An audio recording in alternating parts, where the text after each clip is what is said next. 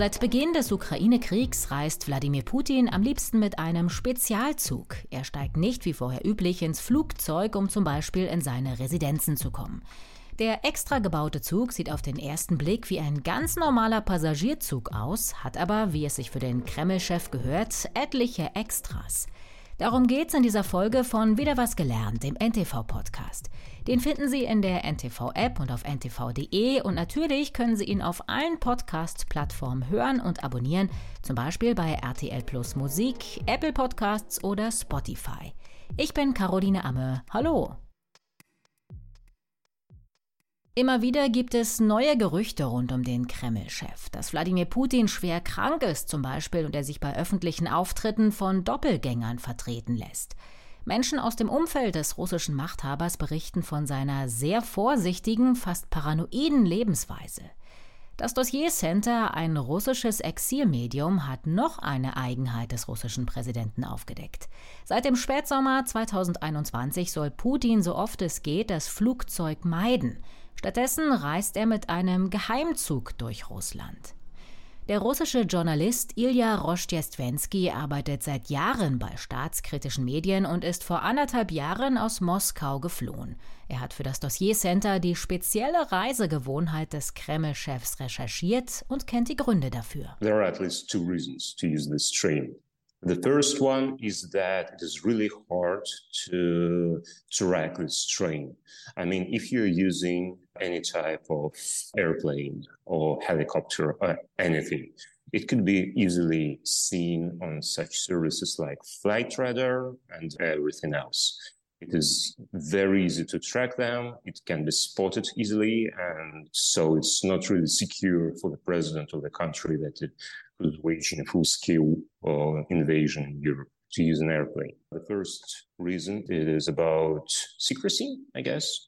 It's not to review your destination, your where you are at the moment and everything. Geheimhaltung ist also ein Grund, weshalb der russische Präsident vor allem mit dem Zug durch Russland reist. Ein Flugzeug lässt sich per Radar leichter orten. Putin kann also seinen Standort verheimlichen oder sogar Verwirrung stiften, wenn er auf der Schiene unterwegs ist. Und er reist auch sicherer. So the second reason is that one of the favorite places of Vladimir Putin is his palace on the Black Sea near the town that is called Gelendzhik. Huge palace. It is still under construction. It, it, it costs something like $2 billion, probably even more. And the point is that it is really close to the front line.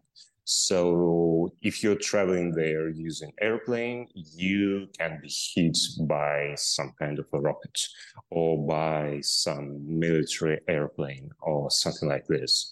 And it is not really secure. Neben der Geheimhaltung spricht auch Putins Angst und der damit verbundene Sicherheitsaspekt für den Zug.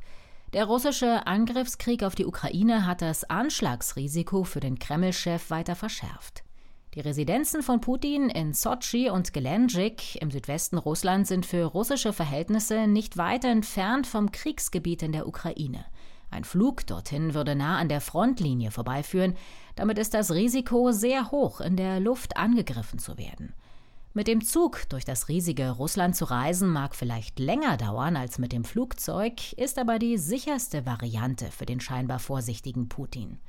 Michail Korotkov ist als einer der ersten auf den Spezialzug aufmerksam geworden. Korotkov ist ein Trainspotter. Das sind Menschen, die in ihrer Freizeit Züge beobachten und fotografieren.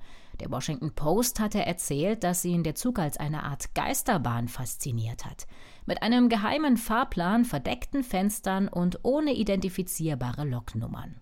Seltene Bilder von Putins Zug zu schießen war eine Motivation für den Trainspotter. 2018 hatte er erste Fotos in seinem Blog veröffentlicht.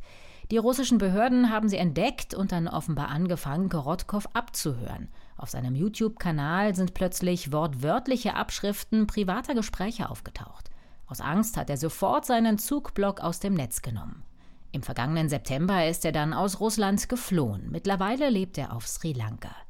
Solche Fotos wie von Korotkov sind selten, weil der Spezialzug gar nicht so leicht zu erkennen ist. Auf den ersten Blick sieht er nämlich genauso aus wie die normalen Passagierzüge in Russland. Grau mit roten Linien. Der Geheimzug geht also unter den normalen Zügen unter. Es gibt aber Details, die ihn verraten. It's gray with uh, red lines. It's just like a normal train on Russian railroads. But there are two or three, it depends, three locomotives. And it's really unusual for trains to use more than one locomotive. then the cars they're really heavy and you can see on them that it's written that they weigh more than 100 tons normally it would be for the passenger car to weight like 50 or 60 tons so it's really heavy. Der Zug soll besonders stark gepanzert sein, um gegen Angriffe geschützt zu sein. Die Waggons wiegen über 100 Tonnen, doppelt so viel wie bei normalen Passagiereisenbahnen. Dadurch ist der Zug besonders schwer und muss von bis zu drei Loks gezogen werden. Auf den Dächern der Waggons sind Ilja Rostjestwensky noch mehr Besonderheiten aufgefallen. There are few constructions on the roof of a few cars. Basically, it's the equipment for special communications. It looks like something like a conditioner, probably, but it's not the conditioner. It's just an equipment that is used to communicate securely for the president to communicate with his uh, government, with his law enforcement agencies, and that's what you cannot see normally on the train. That's the few things that can help you understand that it's not a regular train, that something is going on inside. Auf einigen Waggons sind obendrauf Konstruktionen zu sehen, die wie Klimaanlagen aussehen. Es sind aber besondere Antennen. Mit diesen Geräten kann Putin mit seiner Regierung und seinen Strafverfolgungsbehörden verschlüsselt kommunizieren.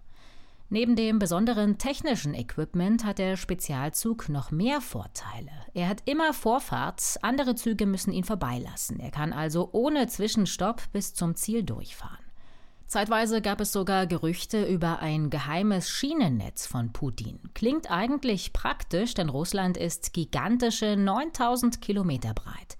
Allein die Luftlinie vom südlichen Sotschi bis nach Moskau im Westen des Landes beträgt über 1300 Kilometer. Weiter in den Norden nach St. Petersburg kommen nochmal über 600 Kilometer dazu. Ein komplett geheimes Streckennetz über diese riesigen Distanzen ist allerdings kaum vorstellbar, denn das wäre längst bemerkt worden. Putin benutzt also die regulären Schienen. Dafür gibt es aber versteckte Bahnstationen. He uses regular network, but there are secret stations. He is probably the only passenger for the stations. Well, it's just normal stations, right? They're a little bit fancier. One of them located in the center of Moscow. One of them is located near Valdai. It's the favorite place of Vladimir Putin. He has uh, a palace there. Also, there is a station in Sochi near his other residence, and another one secret station is uh, not far from St. Petersburg. Die geheimen Bahnsteige liegen ganz in der Nähe von Putins wichtigsten Residenzen. Bei seiner Sommerresidenz in Sochi, mitten in der Moskauer Innenstadt, bei St. Petersburg gibt es eine und außerdem im nordwestlichen Waldai bei einem seiner Lieblingspaläste.